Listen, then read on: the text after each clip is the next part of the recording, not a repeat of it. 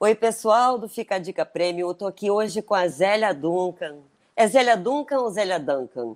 Isso é uma das perguntas que fizeram. Isso aí, essa pergunta me acompanha. Isso é gosto do freguês, Cris. É, Ah, é, é- é um nome gringo, né? Quer dizer, é um- eu tenho, assim, antepassados escoceses, pessoas do povo, nada nobre, sabe? Batalhadores como nós somos aqui. E, e na minha casa falam Duncan, Duncan. mas, Duncan. Mas Gostei. Duncan é geralmente as pessoas mais viajadas. Rita Entendi. Entendi. E você também não leva mal, né? Imagina, de jeito nenhum. Em casa a gente fala Duncan, sempre foi Duncan. Duncan. Isso. É bem sonoro, né? É bonito esse nome. Eu, eu sou É. suspeita, mas eu, eu adoro. Tanto Zélia quanto Duncan são da minha avó. Né, Eu ia, pois é, eu ia te perguntar, ah, por que, é uma pergunta minha, por que você trocou de nome? Na verdade, eu troquei. no- é, o Duncan é, é de família também. Meu nome é de batismo, o primeiro nome, primeira vez, é Zélia Cristina Gonçalves Moreira. Quando eu entrei para a Warner, é, o Beto Boaventura, que era então o presidente da Warner, me disse. Eu, eu usava Zélia Cristina. Ele me disse: vamos tirar o Cristina. Realmente é uma coisa mais caseira, né? Zélia Cristina. Eu tenho um álbum como Zélia Cristina. Sim, tô ligada. Mas aí eu falei, ué, tirar o Cristina, eu falei, comecei a cantar muito criança, né, Cris, com 16 anos. Então eu senti falta de um outro nome. Aí imediatamente eu falei, pô, Zélia da minha avó, Duncan também, é um nome bonito. Ele falou, nossa, Duncan é muito bonito. É muito Eu bom, né? Não sou, não sou mística, assumida, mas eu acho que me deu sorte, sabe? O nome de uma pessoa que, que me amava tanto e de quem eu, eu carrego o nome, né? É o primeiro, então acho que trazer o segundo me deu muita sorte, foi- me, Ah, que me encheu de, de amor. Tem- É- E é muito musical também, né? Pô, eu Tem acho esse também. um som Você muito tá bom, dizendo? né? Uma cantora dizendo é melhor do que eu, eu também acho. Acho que, acho que combinou, né? ornou. Aliás, tem, tem uma pergunta aqui que o, o Robert fez, que é assim, como é que você se percebe, né? Porque, por exemplo, você falou assim, ah, uma cantora falando, mas para você, você é uma artista, você é uma cantora, uma compositora, e se isso faz alguma diferença para você? Você acha que, se você acha que é importante, na verdade é o seguinte, se você acha que isso é importante para uma pessoa ter isso definido, e Uhum. aí você pode falar da sua de como você se sente com você, né? Mas também Sim. como você vê isso para a galera. Interessante sua pergunta. É, eu, eu já sou uma pessoa completamente fora do padrão, né, Cris? Eu, com 12 anos, eu tinha a altura que eu tenho, falava grave, eu sempre me senti muito fora do padrão. Mas cantar e querer cantar me, me, focou desde os 14 para 15. Eu comecei a descobrir que eu queria cantar, descobri que tinha uma voz, que a minha voz não era só uma voz estranha, era uma voz que poderia me servir né, para muitas outras coisas. Descobri que eu era afinada, eu entrei para uma aulinha de violão, com 14 para 15, com 12, na verdade, 12 para 13, eu já comecei a desejar um violão e comecei a pedir para minha mãe um violão. E aí, esse negócio de descobrir que tinha uma voz, eu, eu, eu jogava basquete no colégio. Meu lance era jogar basquete. Mas eu, o lance da voz, de repente, nas via... ganhei um violãozinho, comecei a tocar um pouquinho, levava para as viagens para jogar, que eu jogava no colégio, depois fui jogar na seleção de Brasília e levava meu violãozinho e tal, até que um dia eu tive que escolher entre um festival e um, e um campeonato. E para o bem do basquete eu escolhi o violão. e aí, né, eu fui indo, conheci o Marcelo Sabac, um, que é um, um ator, roteirista, muito musical, e a gente cantava nas festinhas, você deve ter passado por isso, né? Ah, vem para a festinha, traz o violão, e a gente virou meio uma dupla, eu e ele. Aí entrei, houve na época um, uma seleção para cantar na Sala Funarte de Brasília, que hoje se chama Sala Cássia Eller. Eu mandei a fita, eu e o Marcelo, tiramos primeiro lugar. O prêmio era fazer um show com quatro músicos profissionais. Então, por isso, esse ano eu comemoro 40 anos de carreira, porque em maio de 81 eu estreiei na Sala Funarte, profissionalmente, e nunca mais parei. Então, assim, é, res, tentando responder a primeira pergunta, englobando essas aí, eu só pensava naquilo, eu só pensava em cantar. É, nada para mim fazia sentido se não fosse cantar. Então, eu passava o dia ouvindo música, ouvindo as cantoras, e paranoica com esse negócio. Foi mais ou menos nessa época que eu conheci o Nelson, que estava. É, é, a gente estudava no mesmo colégio, e aí ele, pô, já, já você sacava, a gente sabe, né? Já o estilo do cara, e eu já né, com a música muito próxima de mim, por causa da minha mãe, que sempre cantou muito em casa, irmãos que ouvem músicas em casa. Meus pais se separaram, eu tinha 12 anos, mas meu pai, que eu perdi há pouquíssimo tempo, há três, quatro meses só, era um cara muito ligado em música, do jeito dele. Tinha Tanto meu pai quanto minha mãe têm belas vozes, sabe? Então tudo estava meio ali. Então, quando eu conheci o Nelson, eu já tinha feito esse show na Sala Funarte, já estava fazendo algumas coisinhas e ele disse: Eu conheço um cara que tem um bar chamado Barzinho, mais barzinho que isso, impossível, né? É, e ele está querendo alguém para tocar lá. E aí começou a nossa jornada, a gente ensaiava. Nós éramos dois jovens muito empolgados com a música. E era, os nossos ensaios eram muito divertidos, porque quando a gente descobria uma música. Vocês continuam jovens muito empolgados pela música, né? Poxa, é o, o sentimento eu acho que é todo. Não mudou. O sentimento realmente. Não muda, né? É, não. Claro que depende de como você vai alimentar né, o seu dom. Né? Depende como. Eu acredito nisso. Como você vai regar essa planta dentro de você. Né? Onde que você coloca isso para que, que mantenha esse frescor. Acho que o maior mistério da carreira não é nem aparecer, né, Cris? É se manter. Se manter é o grande mistério. E se manter, para mim, tem a ver com o estímulo que você provoca em você sempre para que você tenha vontade de buscar alguma coisa. E naquele momento era a gente tinha tudo na nossa frente. Então qualquer coisa que a gente encontrasse era estímulo. Hoje eu procuro estímulos diferentes depois de tantas coisas que eu fiz. Naquele momento eu queria cantar, ele queria tocar. E a gente tinha como nosso grande tesouro a MPB a gente não, a gente era, nós éramos artistas bem MPBs quando a gente começou. Uhum. Eu até brinco que eu fiquei mais jovem depois, mais rock and roll depois e ele também, né? Que a passagem dele na, na, na vida e na carreira da Cássia é uma, uma passagem linda, né? E muito, né? Muito rock and roll. Mas a gente era é, Tom Jobim, do Lobo, o quarteto em si, MPB4. A gente queria né, Ella Fitzgerald é, Elisete, a gente, é nosso, nosso, a gente ia aí. Cara, tô junto, me... né? mesmas referências, mesmo. Exato. É, a nossa era super, super por aí.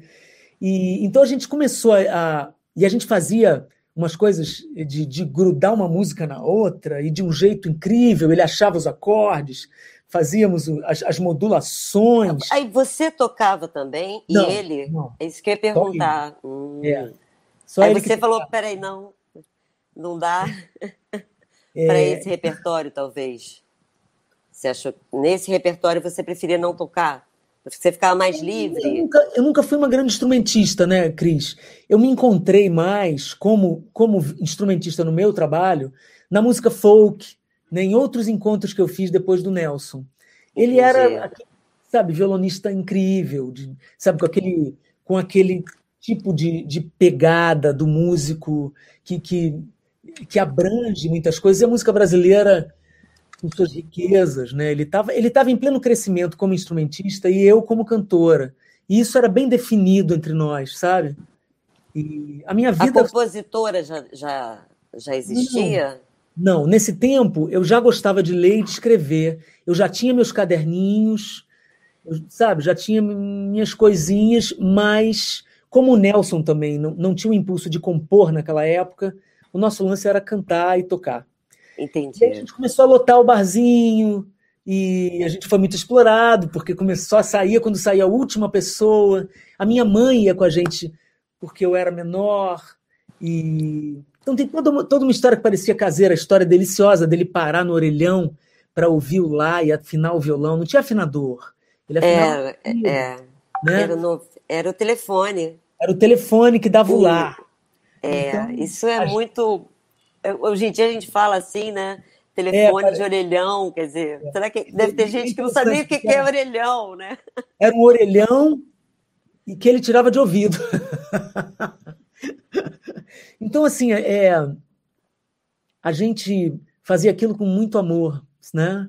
E, e, muito, sei lá, era tudo, tudo muito novo e a gente tinha histórias engraçadas, histórias emocionantes, tinha, né? E dali eu nunca mais parei nem ele. Ele foi para, ele foi estudar fora, né? E a, a fita que ele mandou para lá, eu canto bonita nessa fita com ele. Putz, claro que ele não deve ter mais adoraria. To né? you, bonita. Ai, demais. E, e aí, é. barzinho, depois do Nelson, eu cantei muito mais à noite. Eu cantei com a orquestra da Escola de Música, eu cantei com o quarteto instrumental do saudoso amigo Toninho Maia, é, Jorge Helder. É, assim, os músicos sempre foram extremamente importantes na minha vida, né? O, é, sempre me, me, apontaram caminhos, sempre crescemos juntos de alguma maneira. É, até hoje, assim, os músicos que eu tenho no meu currículo valorizam muito o meu caminho, sabe? Claro, claro. Poxa, que... ai, muito bom, muito bom. A história, a gente fica querendo perguntar outras coisas, é, entrar em cada assunto, né? Mas deixa eu ver aqui o, o... então aqui uma porção de pergunta para você sobre essa questão da interpretação, como ah, você vê a interpretação. Então tem o Anthony, Anthony Pequesim. Como você pensa a interpretação das músicas, se você pensa a letra, é, é, é aí, já falando da intérprete, né? O palmeirense quer saber dicas para melhorar, melhorar uma interpretação. O que, que você faz para melhorar a interpretação de uma melodia? o Hilário perguntando é, quando você quando você vai gravar, ensinar suas composições na plataforma. Quando eu vou gravar Quando você vai ensinar suas composições ah, na, na plataforma. Olha, esse negócio. Mas tem muita coisa sobre, sobre a intérprete, Zélia. Assim, é, eu, eu inclusive, sou... o Anthony fala que a, a interpretação mais linda de Doce de Coco nossa, é a sua. Imagina, muito obrigado. Muito Você obrigado. tocou o coração Poxa, né? Obrigado, e toca assim, de muita gente. Esse álbum, Eu Me Transformo em Outras, é, é um álbum muito importante na minha vida, um turning point mesmo, de certa maneira, na minha vida, né? E sobre interpretar, gente, eu sou muito ligado em letra. Eu, eu digo uma coisa que pode parecer uma heresia para muita gente, mas que eu canto por causa das palavras. Foi sempre que, assim? É, hoje eu vejo que sim. Né? Acho que nessa época que a gente está falando, eu muito garota, né? música, música, música, claro, música. Mas é, eu já era muito ligada na letra, sempre fui. E cada vez mais agora, assumidamente, o que eu persigo são as palavras. Então, para mim, como intérprete, é fundamental que eu me apoie na letra, mas, obviamente, que é, o, grande lance né, do Brasil é a canção. A canção é a letra e a música, nunca dissociadas, jamais dissociadas. Então, quando eu falo que persigo a letra, mas é, né, procuro as canções mais que, que, vão mais me tocar, obviamente eu estou falando de uma coisa só, que é a canção, que é a letra com a música. Ainda que eu parta da letra, eu, a outra metade da letra é a música, assim é, num, numa canção, entre aspas, muito entre aspas, perfeita, porque isso não, não exatamente existe, a canção, é, é a, a, letra e a melodia estão absolutamente. É, entrelaçadas. Entrelaçadas para sempre, né? Então eu, eu, procuro a letra e acho que, é, sei lá, a interpretação é um negócio altamente intuitivo. Eu estou partindo do princípio que nós já temos os pré-requisitos. O que é o pré-requisito para cantar? afinação, né? ritmo, essas assim, E essa afinação eu não boto nunca num lugar purista. Eu, eu detesto purismo, mas é, é, importante a gente ter algumas coisas, né? É, claro, se você vai ouvir um cantor como Tom Waits, você fala, pô, o que, que você está dizendo, Zélia? Né? Mas aí é o seguinte: a coisa mais importante num artista, e não só a interpretação, é a ideia. A coisa mais importante de você ser artista, a meu ver, é a ideia. Né? partindo do princípio que você já tem uma voz, né? Já é, você saber interpretar uma música já tem que ter alguma coisa a ver com a ideia que você tem de você. Alguém falou aí, falou sobre isso aí, não é? Qual é a é. ideia que você tem? Eu não sei. O dia que eu souber, talvez eu tenha que parar de cantar, justamente porque eu persigo, né? Eu persigo alguma coisa. É, e eu estou sempre muito atrás das perguntas, elas são mais importantes do que as respostas. Então, por que, que eu vou cantar essa música? Para que eu vou cantar essa música? Quem vai ouvir essa música mesmo? Né? E, assim, como? É, né? como? Como eu vou cantar? Depois, depois de resolver cantá-la, como eu vou cantá-la? Então, são, são perguntas que a gente tem que se fazer. Eu acho que assim, se você é muito jovem está começando, pô, vai cantar. Vai, vai, qualquer oportunidade que você tenha, cante, sem, sem pirar, sem pirar com sucesso. O sucesso é, é relativo, o sucesso é questionável, né? O, o, o, o que, que é o sucesso também é uma pergunta boa para a gente se fazer. Sucesso é viver do que você sabe fazer. Sucesso é você ter um ofício. Se a música é o teu ofício, claro que você é uma pessoa privilegiada, porque você vai estar lidando com, com um universo sem fim, um universo que, que vai te consolar e vai consolar os outros. E isso talvez seja, seja é, a coisa mais bonita da arte, é isso. A arte, é, é, ninguém nunca vai saber responder direito o que é a arte. Mas a arte tem um propósito, que é justificar a vida humana. É, é e a arte, a arte, uhum. a diferença, por exemplo, você estava falando da MPB, né, que eu também tenho uma influência muito grande Claro que com música norte-americana, né? Porque a gente cresceu uhum. ouvindo muito, mas assim, o que faz a diferença né, de um país para uma nação é a sua arte, a sua cultura, né? Uhum. A, a, a, a, música, a arte de uma forma geral, a dança, a, a, literatura, né, todas as artes, as artes plásticas, isso faz um, é, o idioma que se fala. É, e tem a ver com essas perguntas, né, Cris? Tem a ver com as perguntas, assim, quem sou eu? Né? O, é. Pra, é, o, o, o, que eu, o que eu devo fazer, é, para que eu existo? Né? Então, é, a gente tenta responder essas perguntas fazendo música, mas tem gente que tenta responder essas perguntas ouvindo o que a gente faz. Né? Sim. Então, a necessidade é, é geral né, de que isso aconteça. E, e, no caso do intérprete, é muito importante você estar tá, tá conectado com o que você está dizendo, cada, acho que amadurecer é cada vez mais se aproximar da forma como você quer dizer. É, no, sei lá, no meu caso, eu gosto de me abrir para desafios, para perigos, para coisas que eu nunca fiz. Isso virou uma marca minha. Sim, é, é, um até um vício. Eu, acho, um vício. eu vou ver se eu acho aqui uma pergunta que é. Ai, gente, é muita pergunta. Peraí. Eu tô, tô aqui fala é, é que eu não tô conseguindo. Ah, achei. O que você falou, né, da, da, de se desafiar, né? Então, o Felipe nas Estrelas pergunta como é que foi a sua experiência de tocar, cantar com os Mutantes e com o Itamar Assunção. E o Bruno também, que, que você falasse um pouco desse trabalho. Porque dentro dessa sua ideia, da, da, da sua. Do perigo. Dos desafios, do perigo. É, cantar com os mutantes foi altamente perigoso. Por quê? Porque quem a gente queria ver lá, eu também, é a Rita Lee, né? A gente queria ver a Rita Lee cantando com os mutantes, pô. Mas acontece que a Rita não quis ir. Ela não quis ir.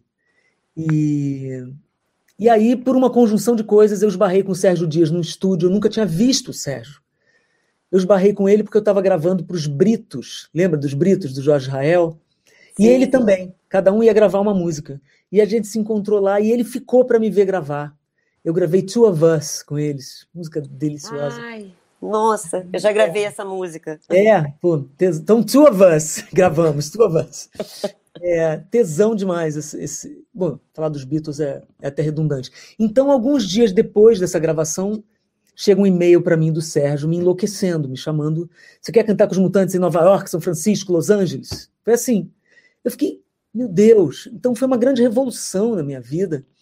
Eu estava com coisas programadas para fazer, eu tinha que parar tudo e fazer aquilo. E eu precisava saber se eu estaria habilitada, entendeu, Cris?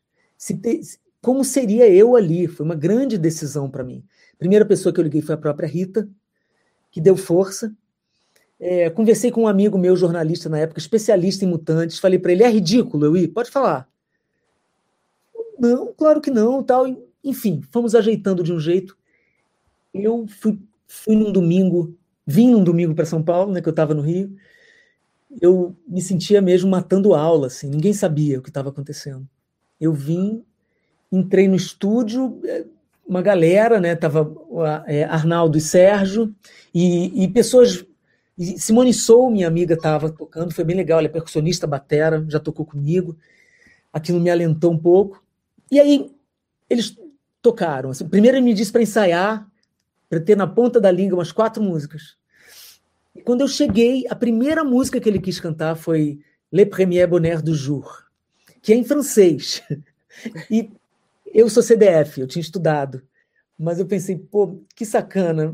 A primeira música vai ser essa, né? Assim, porque quando ele me chamou, Cris, eu falei para ele uma coisa que, que foi bem importante. assim. Eu disse, Sérgio, vamos fazer o seguinte. Vamos fazer uma audição. Você me ouve.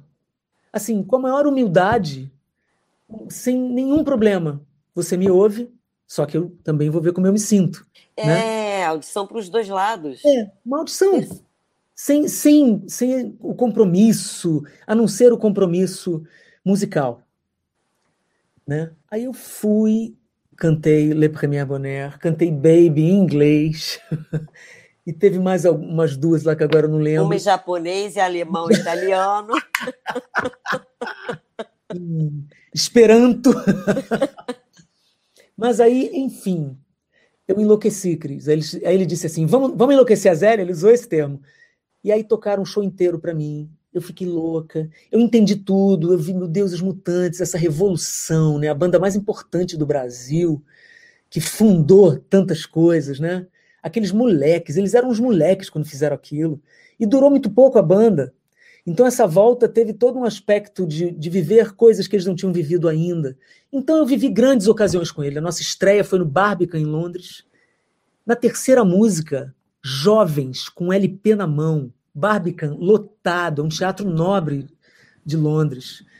Barbican lotado, a garotada levantava, ficou até arrepiado até hoje, no meio das músicas para aplaudir com, com, com o vinil na mão. Então, ter o privilégio de viver isso. Depois cantamos para aniversário de São Paulo 50 mil pessoas.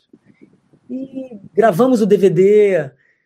Fiquei um ano e meio com eles. Quando começou a, a ficar um pouco bagunçado para o meu gosto, eu fui embora. Com todo o respeito, escrevi uma carta, obrigada. E, e essa fase acabou. Mas foi bastante arriscado para mim. Eu podia ter levado uma feia, mas eu me dei bem. E com Itamar, Itamar é um dos meus maiores ídolos é um cara. Eu comecei a ouvir. Quando comecei a cantar, eu já comecei a ouvir a Vanguarda Paulista, tanto Itamar quanto Tati. É, e eu gravei até hoje, Cris, 25 músicas do Itamar. É, um álbum inteiro dele e músicas espalhadas por vários álbuns meus. Inclusive, Eu Me Transformo em Outras é uma frase de uma música dele que abre esse álbum. Até o álbum onde eu fui gravar samba, choros e não sei o quê, quem abre o álbum é uma música do Itamar Assunção, que é um, um compositor genial, altamente original, inteligente, um cantor que ele, ele foi baixista do Arrigo Barnabé, então o jeito dele compor nunca é um jeito previsível, ele não usa muitos acordes a maioria das vezes, são acordes que você olha e acha até simples, mas se você pegar para cantar, se você olhar o que ele está dizendo e a maneira como ele está dizendo, você pira. E é, eu piro a, a, já há quase 40 anos, eu piro com Itamar Assunção. Muito bom. Muito bom. Cara, Cara, que delícia, que delícia essa história. né? Tem um monte de história. História temos, né? Temos. É...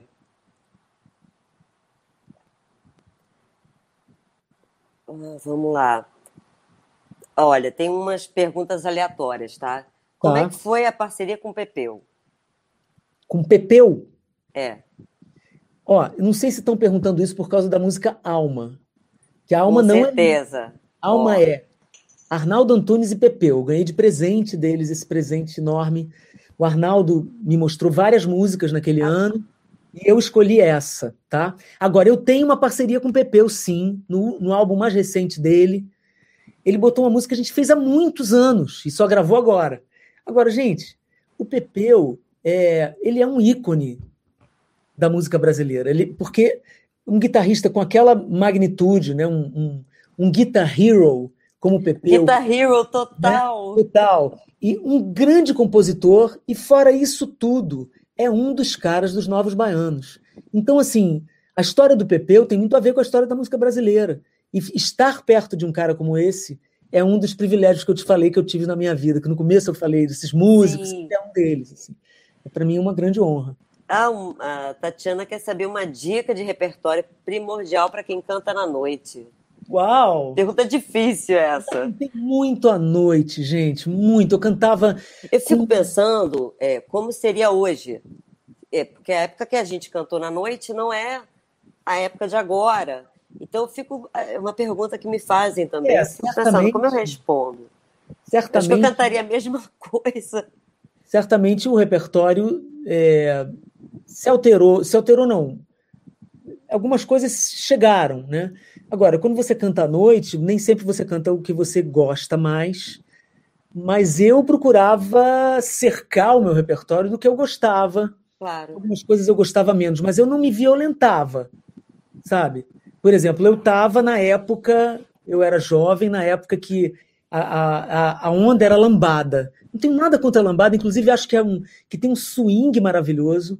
É, muita saudade da, da cantora que estourou com, com aquele grupo. Oh, meu Deus, eu, desculpa, estou com a cabeça péssima. Que é. infelizmente é... partiu de um jeito trágico, mas ela era. Eu conhecia ela, uma grande cantora. Mas não era um ritmo que eu tivesse tesão de, de cantar na época. Assim. Talvez as letras também.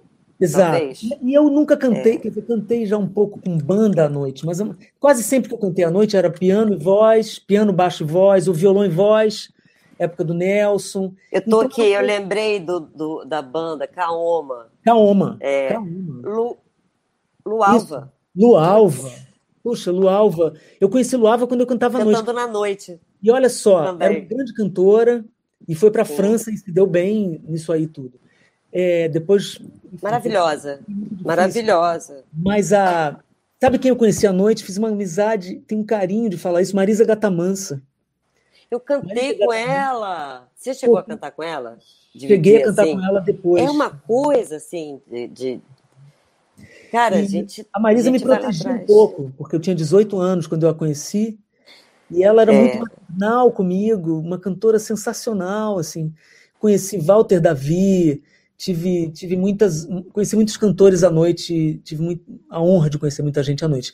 E o repertório era MPB. Você, caramba, você pode pegar tantas coisas. Hoje em dia, tem muitos compositores incríveis de MPB, ou, ou, mais jovens, que tem coisas que podem muitas ser cantadas à noite, várias. Nossa, imagina.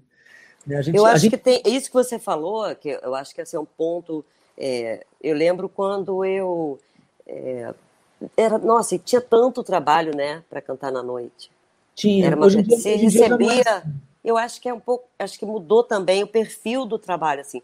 Você mudou. conseguia trabalhar, ganhar, enfim, é, ganhar uma grana que eu acho que hoje em dia não se, não se tira mais, pelo é, que eu... eu acho que não. Eu, olha, eu cantava... Acho que também depende, assim, né? Mas eu acho que de uma maneira de geral... Segunda, segunda, segunda sábado. sábado.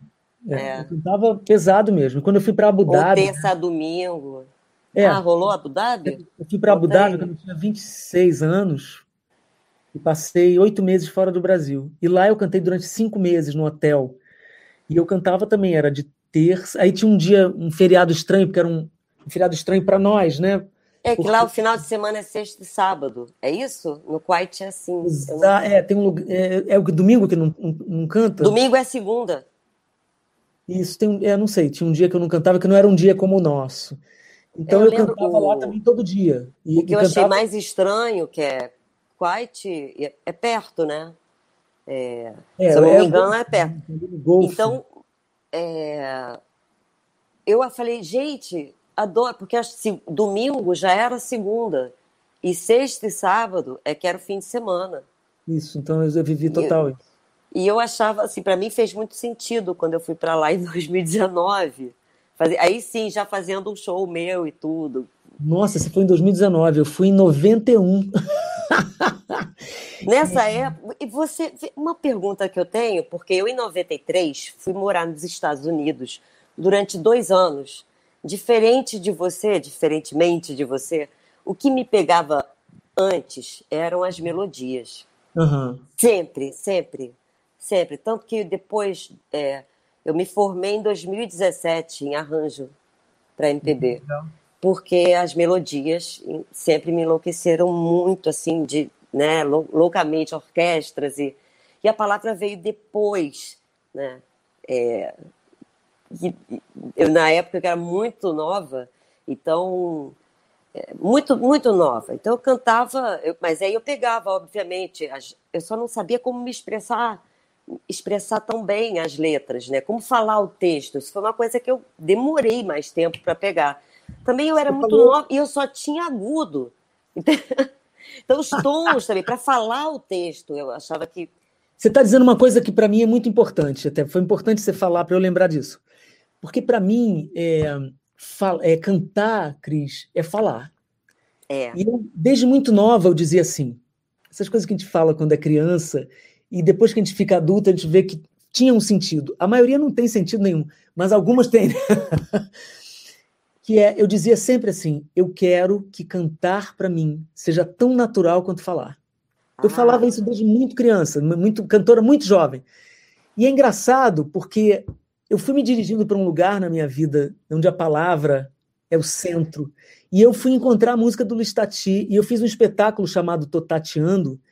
E o Luiz Tati, ele é um cara, você conhece um pouco dele, ele é, ele é da vanguarda paulista, ele tem sim, sim. uma obra muito interessante, e ele acredita, tem a tese, ele é um linguista, ele é um cabeção, ele fala que o canto veio da fala, e que tudo que a gente está produzindo aqui, a nossa conversa toda, ela é melodia. Só que quem vai decidir e botar o frame nessas melodias é o cancionista, é o compositor, né? É a gente que vai decidir, ah não, tudo que a gente está falando aqui é música, mas isso aqui é a canção. Toma a canção. Entendi. Entendeu? Então, assim, esse negócio que você está falando sobre. E eles, como você disse que teve muita pergunta sobre interpretação, fico feliz, que é um assunto que eu adoro. É, se você quer entender, a meu ver, só a meu ver. Nada que eu falo é verdade, tá? É só o que eu penso. É, tudo que você vai cantar, você tem que estar dizendo para alguém. Sim, assim, olha, isso, isso olha, chegou um pouco depois. Sei. É, Mas 93, você tem outros ganhos, né? Seus ganhos foram outras, outros. Outra, é, são caminhos né, diferentes. Claro, é. Então, em 93, eu fui para Miami fazer um show desses de. que antigamente tinha. É, que tinha capoeira e samba, maculelê. Eu ensaiei muito para um show desse que nunca viajou. Mas eu sei exatamente o que, você está falando. Cara, eu, eu encontrava com as pessoas e falava, você já voltou? Eu falei, não, ainda não fui. E eu fiz Carmen Miranda. E, é Ai, porque, porque eu era cantora da banda, não era a estrela do espetáculo. Tinha a estrela do espetáculo. E há milênios ensaiar Só também. que aí, quando falaram para mim, porque o meu lance é, que você estava falando que o seu lance com esporte, eu sempre adorei esporte, mas eu tinha uma coisa com a dança. Que legal. Então, é, quando Bem falaram... mais útil para você dançar do que jogar basquete para cantar, né, Cris? Ó. Mas eu, mas, eu faz... mas eu era aquela do atletismo, sabe? Sei, que sei. fazia ginástica olímpica, é, ginástica rítmica há muito tempo. Delícia, delícia. Acho lindo. E, e, e eu lembro que a pessoa que ia fazer a Carmen não pôde fazer. Ela, porque a viagem atrasou tanto que, que pena, hein, ela não que pôde pena. mais fazer. Iam botar uma bailarina para fazer a Carmen, eu, mas só que elas não cantavam. Aí eu, aí eu, olha, fiquei até nervosa, tem até um chute no, no, no ring, do ring light. E aí, quando Poxa. eu vi a possibilidade de eu cantar eu falei, gente, eu vou aprender esse negócio. De, eu, é assim, uma, uma coisa minha ser muito atirada. Sempre é fui muito atirada, é cara. Porque ah, assim, eu falei, gente, eu não posso perder essa oportunidade na minha vida. Então eu fui, ensaiei, a Carmen pedi para fazer um teste. Então eu fui na, na casa da. Muito CDF também, Zélia. Muito. Legal, isso é legal. Fui na casa da, da, da pessoa que ia fazer a, a Carmen, que era, era, cara, era igual, era maravilhosa, cantava, tudo assim, era perfeita. E Não. aí me, eu ensaiei, ensaiei, ensaiei a coreografia, fiz o ensaio. Aí sabe aquele momento em que o, o bando da lua, né? Pega. É, é no caso eram os bailarinos, quatro, hum. me levantava eu assim com a perna levantada, com aqueles braços Nossa, da cara. É Hollywood, hein? Hollywood. Cara, para mim aquilo ali. E eu, e eu fiquei mega feliz de poder fazer. A, Mas por que, que eu estou falando isso? Você disse que em 91 foi para Abu Dhabi. Em 93 eu também saí do Brasil e fui cantar música brasileira. É... Cara, eu nunca me senti tão brasileira quando, quando eu sa... assim, quando eu saí do Brasil, eu tive também uma percepção muito. Eu falei, caramba, Brasil, eu sou brasileira, entendeu? Não sei, se, você, não sei se você teve cinco meses, se foi suficiente. Como é que foi essa sua experiência em termos de como você se vê? Isso é uma pergunta minha, tá? Uhum. Totalmente minha. Eu estava muito focada em cantar, em fazer aquelas coisas todas lá. Isso nem era muito questão para mim, assim, sabe? Porque era tão estabelecido, a, a minha nacionalidade estava tão estabelecida em mim, sabe? Que eu não, eu não, não ficava nem. É, porque tem uma coisa assim, quando você é artista num lugar desses, é, você vira meio, um pouco de legião estrangeira, porque você está num país que é hostil às mulheres, em princípio, né? Esse mundo muçulmano, não estou falando mal, estou constatando um fato, né? É, então eu era uma menina de 26 anos que viajou para encontrar um casal de músicos, aliás, Marcos Teixeira, grande guitarrista, Patrícia Teixeira, pianista. É, viajei sozinha para cantar. É... Naquela época, isso é importante, 91, né? A gente Sim, naque... é, botar esse. Só não deixar de. Exatamente, 91. Falar isso. Eu. É, assim, eu, eu era um bicho estranho. Eu lembro que eu procurava fazer o que dava para eu fazer. Então, por exemplo, eu, eu achava que eu tinha que entrar para uma aula de inglês para não ficar com aquele inglês tão tão macarrônico ou sei lá, muita gente que, que tá a, a, o inglês ali é o que a gente chama de língua veicular, né? Era um Sim. veículo para chegar no outro, mas não era nem a minha língua nem a deles. É. Então, eu entrei para o British Council para fazer aulas de inglês. A aula era, se não me engano, 11 horas da manhã.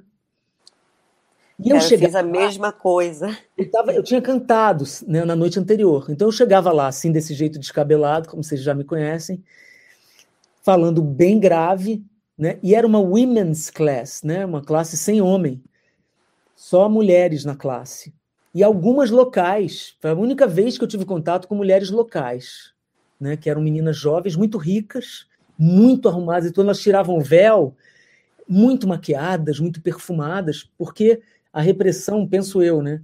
Você tem que se esconder tanto que, que por baixo, onde você pode, você bota uma cor, você bota um perfume.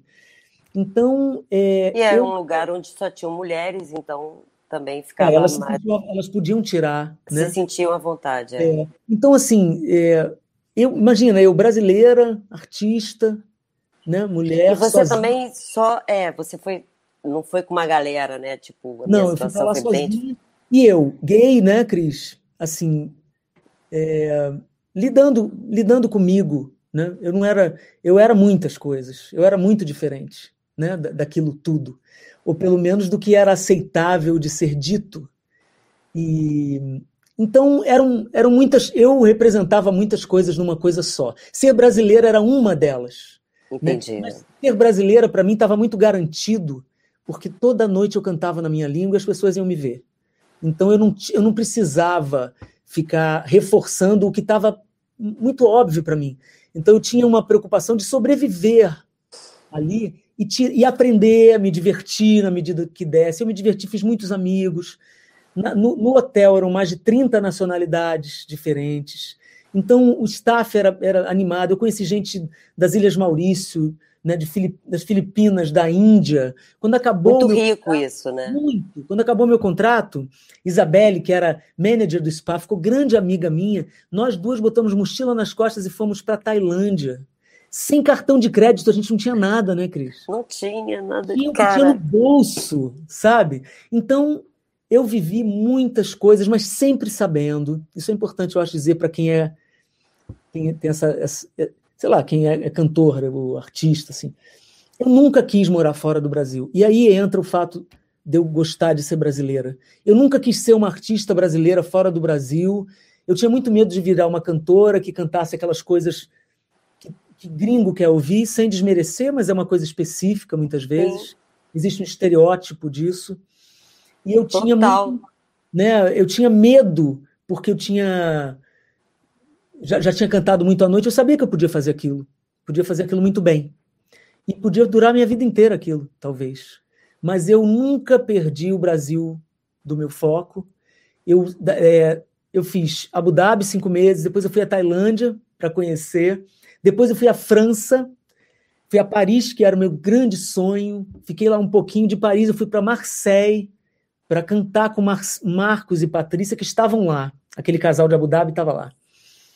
E aí fiquei dois meses, a gente não arrumou nenhum trabalho lá, assim. Eu falei, quer saber? Eu não quero ficar aqui.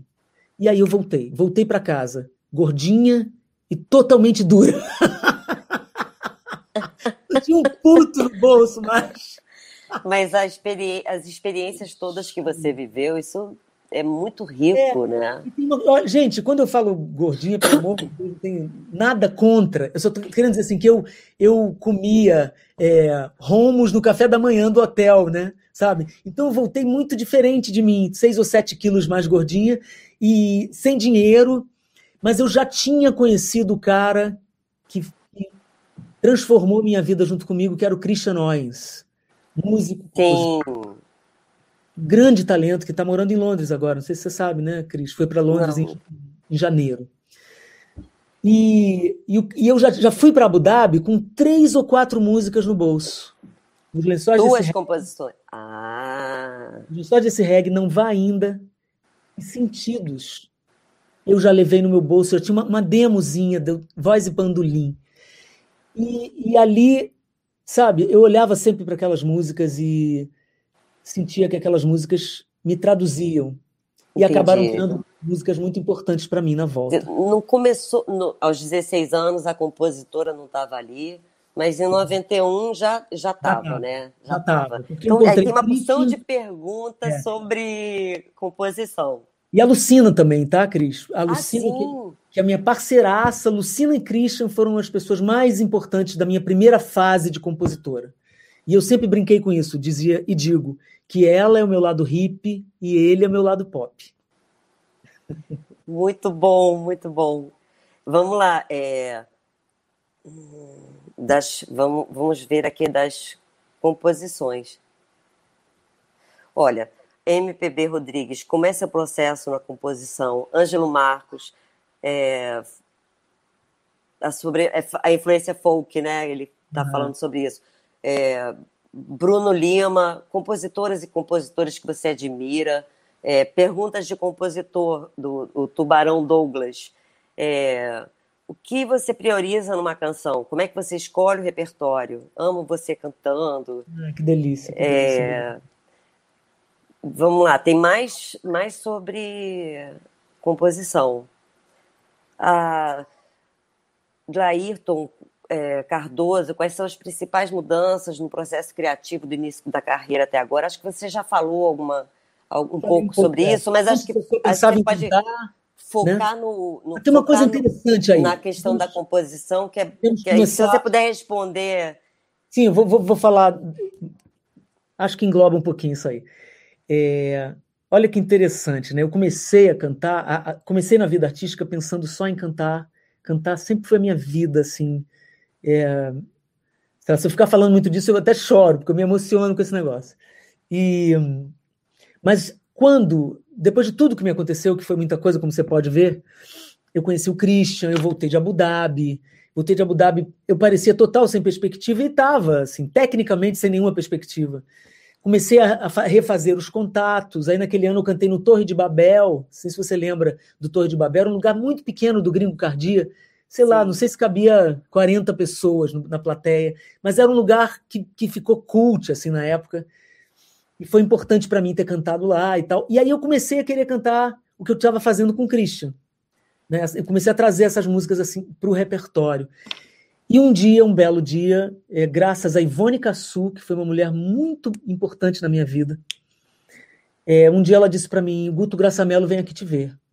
E eu, que comecei a cantar com 16 e já tinha 27, cascudinha, falei, tá bom, duvido, né? Duvido, já, tantas coisas eu já passei, né?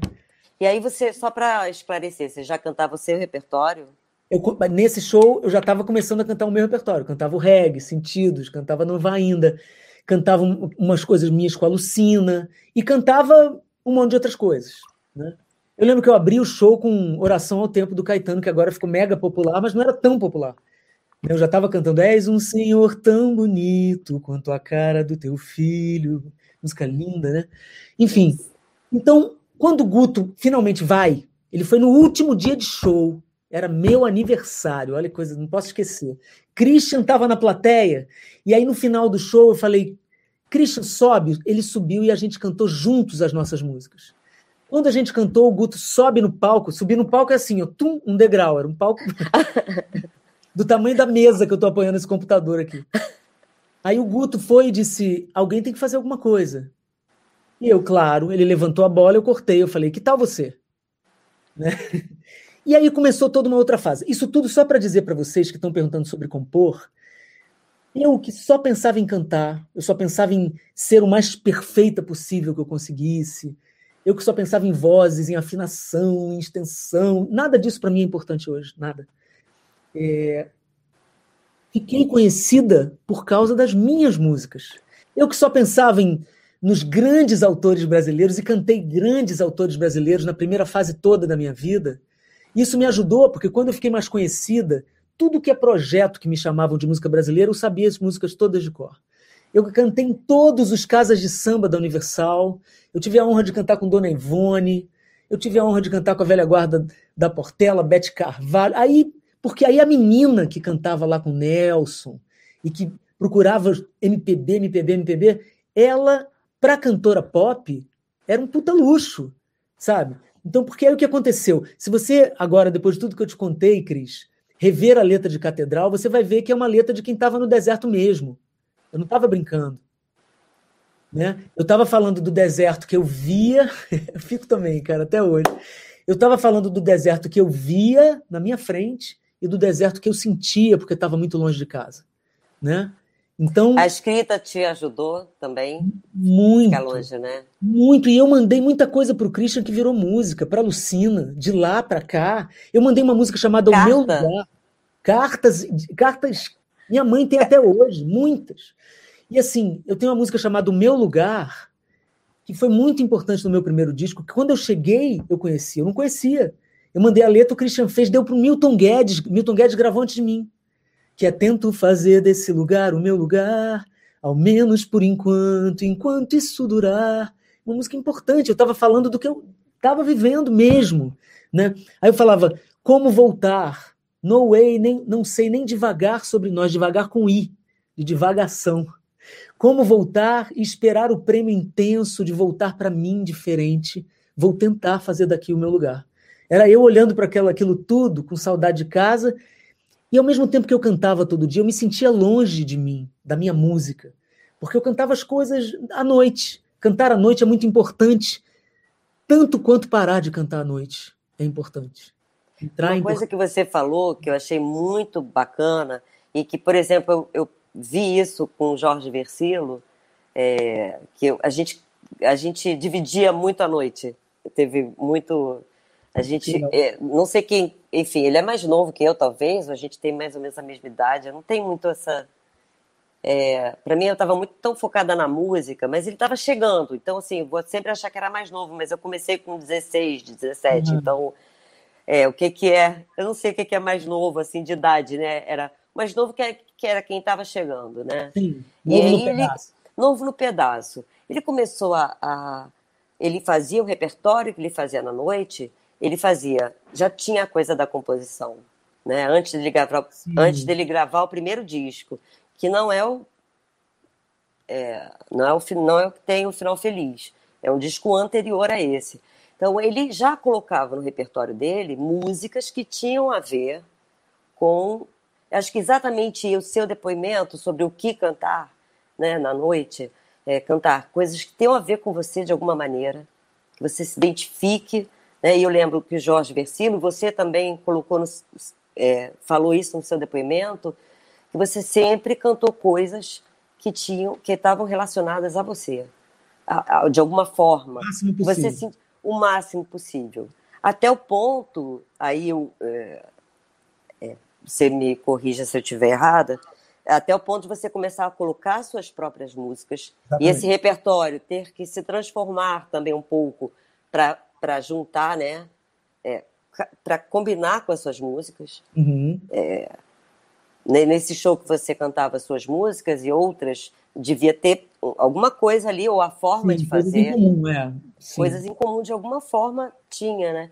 E você, mas mesmo quando você começou a cantar e era cantora, cantava na noite, você já tentava achar quem sou eu, essa busca, né? E que eu acho que é a, a tal da coisa que não tem resposta. Eu fazia sempre assim. Ao invés de é querer agradar todo mundo, você nunca vai agradar.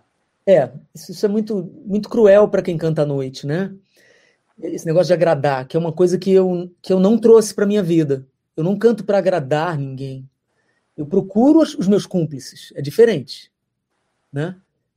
É, eu quero encontrar quem, quem se identifica com o que eu estou dizendo. Mas eu não quero agradar a todo mundo. Você, porque... agrada, é, você agrada muita gente, muita ah, gente. Que bom, Cris. Pô, fico feliz. A gente está sempre procurando esses cúmplices, né? Porque a gente só vai só vai se completar no outro. Esse, esse é o conceito do que a gente faz, né? Então. É. É... E eu lembro que o Jorge ele realmente fazia isso, de, de sempre ter, é, botar o repertório dele, ele já tinha as composições dele com, com músicas que tinham a ver. Sei, é, sei. Então, assim, acho que isso é um ponto em comum, acho que todo mundo que é compositor, né? No meu caso, a, uhum. a composição veio, sei lá, aos 40 anos, ah, né? Isso aí. Por aí. Precisa, e não é tarde. Tempo. Não, de jeito Gente, Clementina Nunca começou a cantar é. com 60. Pelo amor de Deus. Olha, é, o Semel Miranda aqui, dá para aprender isso aí que você faz, Zélia? o compositor Gelson Paixão. Muitos aplausos, muitos. Palminhas. Dá para aprender? Se dá, dá para aprender isso que você faz. O que, que eu faço? Eu não sei, cara. Que é maravilhoso, aplausos. É, momento, momento, momento, é, pessoal, carinho, momento carinho, tá? Que gracinha. É, Yuri Sombra perguntando. É, uma coisa, e acho que você falou um pouquinho, acho que essa pergunta é bacana, né? Quais as características que você. E, e aqui na, na, na, plataforma do Fica a Dica tem muito músico, né? Sim, uau! Então, tem a pergunta: quando é que você vai gravar suas. É, é, tem um, tem um, uma parte que é aprenda com o compositor. Então, estão perguntando quando é que você vai ensinar suas músicas lá. E o, é, o Yuri está perguntando né, quais são as características que você busca o que você deseja no músico que vai te acompanhar? Ah, isso é uma ótima pergunta. Ótima, isso é uma ótima pergunta. É... é tem, tem várias teorias, todas furadas, tá, Cris? Mas, né? Vamos lá. o melhor músico para tocar com a gente é o músico que gosta da gente. É... Não adianta você estar tá vendo o cara tocar com a cantora mais incrível do teu país. Aí você deseja aquele músico, você dá um jeito dele vir gravar com você, fazer, vai ser bonito, vai ser legal. Mas se ele não tiver ligado em você um pouco, não vai ser o melhor dele. É, e principalmente assim no dia a dia, se é uma coisa um cara para estar tá na sua banda, então, isso eu falo, cara, imagina quantos músicos, né, Cris? Quantos músicos depois eu estou falando isso é, porque músico é céu e inferno. Hoje em dia é muito mais céu. É muito raro eu realmente ficar magoada com um músico meu, porque eu escolho melhor afetivamente e profissionalmente, porque o melhor músico para tocar com você é o que gosta de você. Mas é aquele que toca muito bem, claro. Tem pré-requisitos, né? Ele toca muito bem, ele, ele, tem, ele tem profissionalismo, porque profissionalismo não é só tocar bem, engloba um monte de coisas no dia a dia né? Responsabilidade. A hora que marcou, Horário, não pode perder, perder voo, né? Isso em turnê, Isso. né? E eu, eu, claro, eu gosto do músico criador, né? Eu gosto do músico que assina o que faz. É, eu não estou atrás de músico repetidor, né? E, e, e, por exemplo, eu sou uma cantora que na hora de gravar eu sou infiel eu chamo músicos variados para gravarem comigo. Porque eu penso, pô, é a hora que eu tenho para estar com outros caras também. Então eu misturo um pouco dos meus músicos, se der essa ocasião. Por exemplo, eu gravei um disco de samba que eu amo. O Webster Santos, que toca comigo há muitos anos, ele tocou no disco junto com Marco Pereira, é, Luiz Barcelos é, Tiago da Serrinha. É, foi, foi uma coisa, a gravação foi, sabe, me deu muita alegria. Só o Webster, que era da minha banda, que tocou. Aí eu vou, fiz o Tudo é Um. No Tudo é Um, só o Léo Brandão, da minha banda, e o Ézio, que apareceram para gravar alguma coisa. A banda era, tocou o Suricato comigo, o Cassim. É a hora que eu tenho para viajar. E eu penso que isso ajuda no meu dia a dia com a minha banda também. Olha a novidade que eu trouxe para a gente tocar. Né? E aí a gente ouve o que foi feito no estúdio e, e vai dando a nossa assinatura juntos. Claro, né? claro. Então já tem, sabe, Cris? Aí você tem né, né, três coisas na tua mão. Você tem o que você compôs, o que você fez com aqueles músicos e o que você está fazendo com a sua banda. E isso vai variando. Isso vai, eu, eu vou te contar Muito um segredo. rico, né? Já que não tem ninguém nos ouvindo, vou te contar um segredo. Eu faço isso por mim, antes de mais nada. Porque quem está cantando há 40 anos dentro de mim sou eu. Eu preciso me distrair. Eu preciso gostar de mim, do que eu estou fazendo. Então, eu me diversifico, é, antes de mais nada, por um motivo bastante egoísta. Só que isso só se justifica quando eu encontro as pessoas. E aí a gente pira, né? O público fica conhecendo Itamar, Tati, é, minha galera que estava ouvindo Sim, eu poderia fugir, meu amor. De repente vai me ver cantando com os mutantes. Então, assim, eu maltrato a minha plateia, sabe? Não, esse não é maltratar, não, isso é uma é, assim, felicidade. É, assim, eles têm que se mexer comigo. Claro que eu estou brincando, assim, eu tenho. A minha plateia é meu amor, eu tenho, tenho, eu tenho pessoas que, que me ouvem. Você sabe disso, eles vão ouvindo a gente durante muitos anos.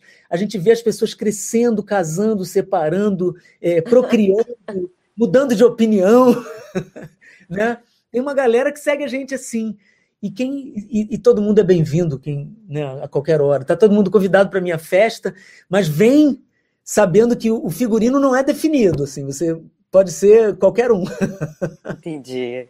Não tem muito esse, esse rigor, assim, né? Não, mas, a, mas eu, uma coisa que fica muito claro quando você abre a boca para cantar ou para falar, que você é realmente apaixonada pelo que faz, né? Eu acho que uma pessoa. Eu, tem uma coisa também que eu acho que é uma característica muito importante no músico, é, e que foi uma coisa que eu ouvi já tem um tempo, e, e porque, assim, é, é quando eu estava começando a cantar, tinha no Rio de Janeiro tinha um cenário de música instrumental muito grande. Sim. E eu lembro que eu gostava muito de ir aos shows de música instrumental. Era louca por todos os músicos que tocavam e eram maravilhosos. E, sabe, no Parque da Catacumba tinha show ao ar livre. Isso. É. Cara, isso era. Antológicos, né? Antológicos. Então, isso, isso teve uma fase, assim, que teve uma riqueza muito grande nesse, no, no Rio de Janeiro. É... E aí, depois, com o tempo, com o amadurecimento, que também vários eram garotos, né? É... Eu, uma coisa que eu comecei a, a perceber que era mais importante para mim era um músico gostar mais de música do que do seu próprio instrumento. Assim como eu aprendi a gostar muito mais de música do que de voz. Se bem que eu já não, já não era muito fã assim de só ir a show de cantora, sabe, ou de cantor. Eu gostava do, dos instrumentos, né? Mas acho que quando um músico ele gosta de música e aí gosta, no caso, eu, da sua entra, música, entra também, aquele negócio é Pô, uma delícia. Tem tudo a ver com o que você está falando, e entra aquele negócio, né, Cris, é, de você se colocar a serviço dela. É. Toda vez que, que você inverte esses papéis, você dança. Né? Total. Né? Você acha que a música é só um, um, um, um veículo para te botar famoso, ou quando você tem um sucesso e começa a se sentir mais importante do que ela própria, aí perde, a gente vê isso toda hora. Mas perde... isso que você está falando tem uma relevância enorme Zé, não é? Isso, você está falando isso. Porque a gente tem aqui tantas perguntas, né? Eu falei, estou lendo aqui algumas, tentando englobar o que todo mundo perguntou, que eu li tudo antes de, de encontrar uhum. com você, para estar tá com as perguntas frescas na cabeça. É, como é que eu faço? Que, que, qual é a receita? Qual é a dica? Qual é... E isso que você está falando, talvez seja das. É, se Enfim, tivesse das... uma fórmula, né? Não existe uma fórmula. Mas se houvesse uma fórmula, seria essa, né? Porque até escolher repertório. Se coloca eu... a serviço dela e, e vai ficar bom me colocando a serviço. Não, é, não, não, perca a chance de cantar e tocar todas as vezes que você puder. Se você é muito jovem, né? Aproveita isso. É, é, é gostoso esse momento onde ninguém conhece a gente, a gente pode fazer de tudo e se aventurar de todos os jeitos. Não, não se prenda, não, não, não, cria, não crie correntes para você. Procure ter a cabeça aberta para a música. É óbvio que a gente tem os nossos gostos, eles têm a ver com o lugar de onde a gente vem. Nada, nada vem à toa. Tem a ver com o que você ouviu em casa ou de algum, algum amigo. Tem sempre a ver com raízes ou com, com como você for, como a música entrou na sua vida. Respeita isso, mas principalmente respeita a liberdade, né? O, o, o tamanho do não, não, tenta enclausurar uma coisa que não tem limite. Né? A música não tem limite. Você vai querer enclausurar e né, julgar alguém que gosta disso ou gosta daquilo. Não enche o saco de ninguém, faz o seu e faz bonito, faça o máximo que você puder. Porque olha o Nelson aí, né? O Nelson um, além de um grande músico, um grande mestre, e ele sempre ensina como se fosse a primeira vez, é a impressão que eu tenho. É, é. Isso é muito generoso, sabe? É, é eu acho que um, um, uma grande pessoa você percebe nas pequenas, né? Você percebe no, no dia a dia, nas coisas que parecem corriqueiras. Então, assim, acho que em relação à música, ser grandioso no trato com a música. Cara, tem umas tem as perguntas. Olha, tem, tem gente aqui falando, Zélia. É. É, tem muitos. Vou falar aqui, porque tem muitos aplausos. Então, pessoas que eu vou citar o nome, pessoas que estão aqui. É, a Carla Camponês, o Carlos Praia, a Clara Silveira, é, a Catarina Moreno e o, é, esses todos é, aplausos. Você é maravilhosa. A Muito Cristina Magalhães está perguntando zóio no zóio e. Oh, zóio no zóio. Zóio no zóio com coração, assim, sabe? Aquele emoji de coração. É, hoje estou fazendo um aqui musical maravilhoso com você, um zóio no zóio. Zóio no zóio, né? E. Ah, a Catarina Moreno Fernando Jupiaçu estão perguntando como é que o compositor faz para poder ter uma música gravada por cantoras como vocês. Bom, Puxa, responde, eu tenho uma. Essa, essa é a pergunta de, de 10 milhões de dólares. não sei. Olha, eu, eu, entendo isso, porque como compositor, às vezes eu quero que, eu, que alguém grave uma música minha, e, e, nem sempre isso acontece. Eu não fico mandando muita música, porque eu fiquei mais conhecida como cantora antes, então eu, eu, eu vou devagar. Cara, você tem que arriscar, tem que mandar sem ficar cobrando ou esperando muito. É, mas é difícil mesmo. É com a internet né? hoje é um pouco mais fácil. É, é, é, legal, se você conhecer alguém que conhece alguém que conhece a cantora, é melhor. Porque as pessoas, com o advento da internet, Cris, você sabe disso, é uma porteira muito grande aberta. Então são coisas demais. No nosso caso, ainda que somos compositoras, né, a gente faz muita música. Então, é, eu encontrei esse, esse parceiro, Juliano Holanda, eu fiz um álbum inteiro dentro de casa, eu aprendi a gravar minha voz, vai sair eu estou muito emocionada com esse ah, álbum. Ah, conta pra gente, conta pra gente. Posso falar muito, mas ele está mixado praticamente, já está masterizando. Tudo assim, gente, feito dentro de casa. Um, um, eu, eu é, botaram um Logic dentro do meu lap, é um lap, um MacBook Air, que, de seis anos de idade. Agora que eu estou com um pouco mais novo, que eu fiquei apavorado da água cair nele. E eu aprendi a gravar minha voz. Eu, eu, eu a, a Flávia me deu um, um microfone e uma interface pequenininha e um headphone. O meu estúdio cabe na minha mochila. e não tem tratamento nenhum na casa, né? Então eu gravei 15 vozes dentro de casa. E você vai ouvir, Cris.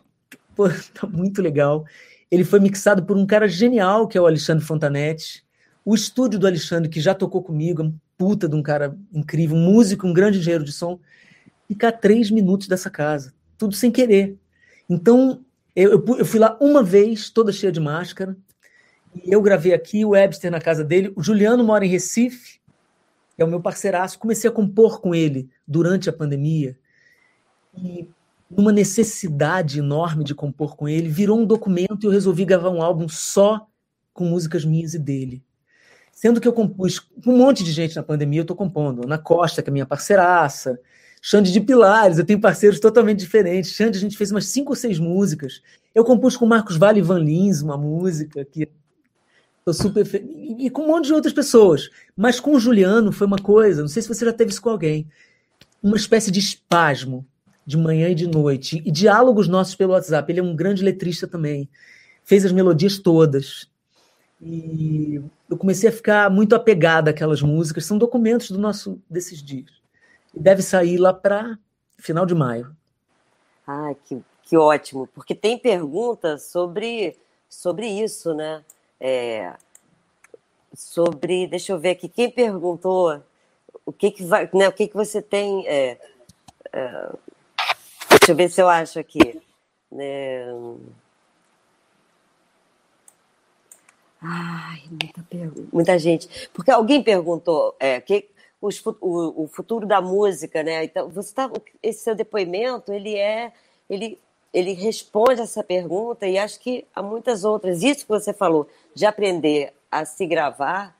Então, assim, a compositora teve que aprender a ser engenheira de gravação para dar assim é o futuro, né? Claro que a gente vai querer ter todas as coisas, mas eu acho que é esse aprendizado, quando você fala que você é, é, compôs e aí um, um músico que estava não sei aonde, outro que estava né, uhum. em lugares diferentes, isso é muito importante. Então, eu imagino que para o pessoal que está assistindo né, o, a, esse bate-papo aqui falando de música, é, eu, aí eu vou falar do o que, que eu acho que é bacana para um compositor. Por exemplo, se chega é o tal do pré-requisito, se chega uma música muito mal cantada, é, com um som muito ruim, que você não, você não consegue ouvir direito, ou então, assim, com arranjo demais também, entendeu?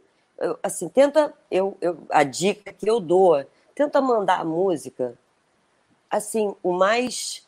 É, crua. Crua. Tanto a... Mas, assim, mas com DNA, óbvio, né? Claro. Porque a música, é, uma canção, ela tem um, um DNA. Uhum. Ela tem a melodia, tem, às vezes tem já um ritmo. Se o cara toca violão, se toca piano, se não toca, arruma alguém para tocar, né? Assim, é, poxa, hoje em dia você com um celular você grava, tem tem gente que faz um álbum no telefone, Verdade. sabe, Verdade. no computador. Então, assim, para isso ficar também é uma coisa acessível, né?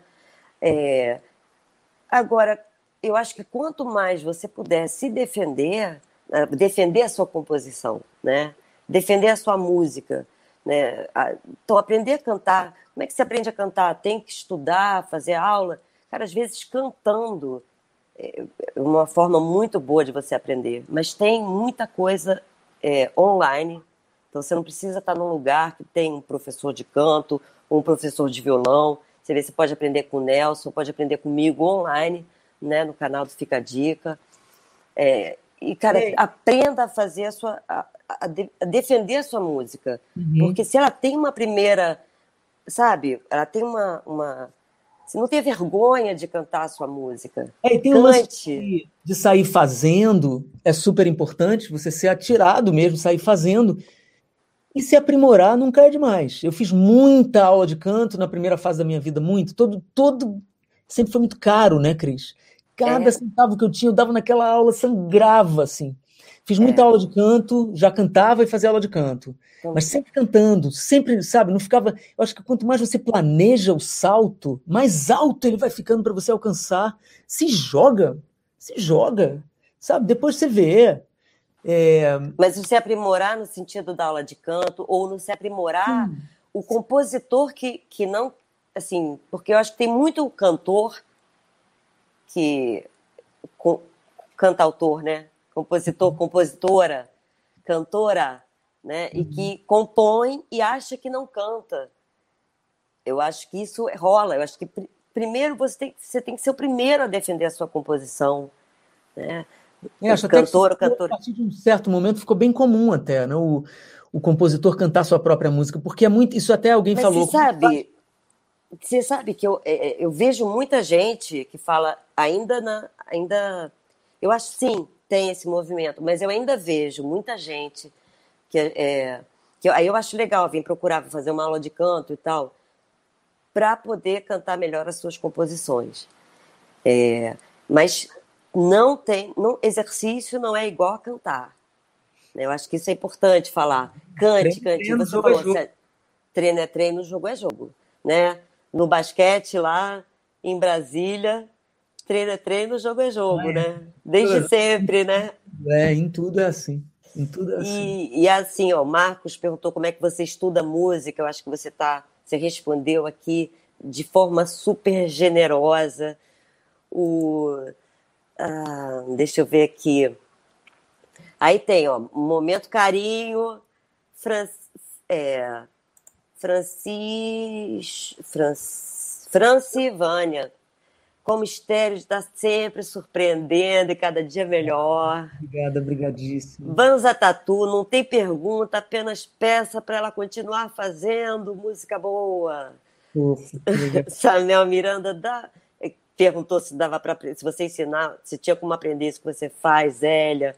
É, deixa eu ver aqui. Ah, vai, você pretende fazer mais alguns shows naquele formato Amiga Casa? Aquele formato Amiga Casa é com Simone, é isso? Ó, oh, tá vendo? É... Amiga Casa é um projeto. Amiga Casa. Oi? Você fez? Fiz. Gravei um DVD com ela. E muito importante para mim. Foi um momento lindo, assim, lindo de, de cantar com um ídolo, né? E Simone é uma grande artista, uma grande voz e tem experiências lindas na vida dela. E aquele momento que a gente parou para fazer aquilo foi bem importante para mim não acredito que vai se repetir aquilo, mas olha, Simone está se preparando, olha eu dando furo da, da colega, né? Simone está se preparando para fazer um álbum onde eu vou fazer a direção musical e ela vai botar para quebrar e de alguma maneira a nossa dupla tá, tá em ação, assim, ah, eu tô perto, assim, eu sou, poxa. Eu pitaqueira, pitaqueira. Pitaqueira. Ah, vamos lá, vamos ver, é, MV Aranda, você, ah, com a sua maior inspiração, é, Inspiração no dia a dia, a vida. É a vida. A vida, né? O cotidiano, as, as coisas simples. É, eu rastreio, tento rastrear poesia na vida. Poesia é a coisa que eu mais amo na minha vida, o que é poético, o que não, o que o está se transformando sem saber, as coisas distraídas. E, claro, as coisas que me causam indignação, que me causam tristeza, raiva, revolta, isso tudo aí é material para a gente cantar e escrever. É, cantar para botar para fora, né? E transformar isso numa coisa. Né? Quando você consegue transformar isso numa canção, é, você ressignifica, você dá uma força à sua voz, que é uma voz linda, você multiplica. É. Queria agradecer demais. Oh, é, o papo se alongou um pouco mais, mas assim, cantora, compositora, a gente gosta de café falar. lá em casa, eu, eu me estendo, cara. Acho que é porque eu, eu me sinto em casa, né? Depois eles ficam, ai, não, lá vem a Zélia, vamos ter que cortar esse programa todo. Não, mas olha, me liberaram para a gente poder fazer esse tempo. É, eu queria dizer, agradecer a generosidade que, é, com, com, que você trouxe aqui, falou, né, compartilhou com a gente. E tem muita coisa importante, muita coisa extremamente relevante no que você fala, no que você faz. É, eu admiro você pra caramba. Obrigada. Desde, desde a Zélia Cristina. Zélia Cristina. É, você sabe que o meu, é, eu não tive um, um, sobrenome na família, né? Porque o meu é, meu nome é Cristiane. Ah, é Cristiane, tá. Cristiane. Aí eu falei, pô, mas ninguém me chama de Cristiane, é Cris. Aí eu tinha, eu podia ser Cris Silva. Tá. Ou Cris Brito. Cris Silva, nada contra Silva, mas eu acho que não ficava um som bom. Sei. Cris Brito, outra opção, Pereira, Cris Pereira, sabe? Sei. Aí o Delano Tirou foi os um... R's todos. O Delano veio de onde? Você da inventou? imaginação. Pô, você foi muito bem, hein? Achei, é muito bom, combina com você. E tem, tem a. aliás, é uma coisa legal da gente dizer para as pessoas que ouvem a gente, né? O que.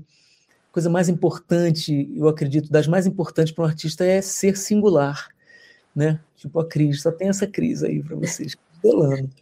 Então, é, certamente é, é, eu, eu hoje, né, do alto dos meus 40 anos de carreira, eu não tenho dúvida disso, sabe, Cris? é, ser ser singular, ser ser você. Eu tenho uma música que fala isso, né? Não ser perfeito, mas ser você. É, como e acho que é o, você passar a vida inteira buscando quem é você, né? É, é. E, e que é a graça e também. até né? eventualmente encontrando um pouquinho, né? Ou, ou encontrar na procura, né? Sempre isso. na procura você acha os seus pedaços e tal. Acho que isso é, isso é bem importante. Por isso que é, o, o exemplo é, é, é fundamental como uma referência, né? Mas a gente precisa se livrar também das referências para a gente ser a gente, né?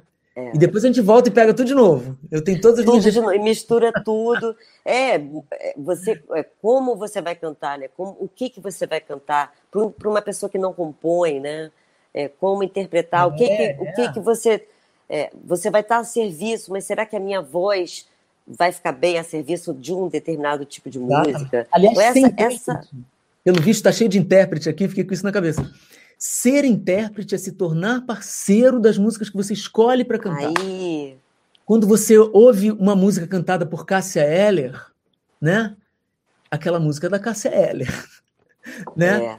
Regina, as grandes intérpretes que não compõem, elas são parceiras do que escolhem para cantar e botam um carimbo de excelência no que elas cantam. Cantar é isso, gente. É dizer e, e, e fazer com que aquilo seja inesquecível para alguém. Caramba, muito bom. Obrigada, Zélia. Falei demais. Beijo, Nelsinho, todos os Nelsinhos presentes. Nelsinhos, Beijo. Nelsões. Nelsinhos, Nelsões. Beijo para essa família, né, que, que eu conheci antes de, de ser formada. Eu tô, fiquei para titia total, Cris. Meu papo é todo ah. esse. Beijo para todos. Obrigada, Zélia. Cris, tudo de bom para você, boa sorte, se cuida. Obrigada mesmo. Obrigada, obrigadão, é. tudo de bom, você se cuida, Adorei. Viu? Até você breve. Também. Até breve. Até breve, até breve. Ó, vacina já. Vacina já. Tá escrito aqui, ó, quer ver, ó? Aqui eu tenho escrito Dor Elegante, que é o nome de uma música de Leminski com Itamar. Mas eu acho que quando eu fiz essa tatuagem, eu já estava esperando uma certa agulhazinha. que a nossa dor possa em algum momento ficar elegante, porque ela está extremamente deselegante até agora, né, minha amiga? Vamos combinar. É. Tudo de bom. Um beijo, obrigada. Valeu.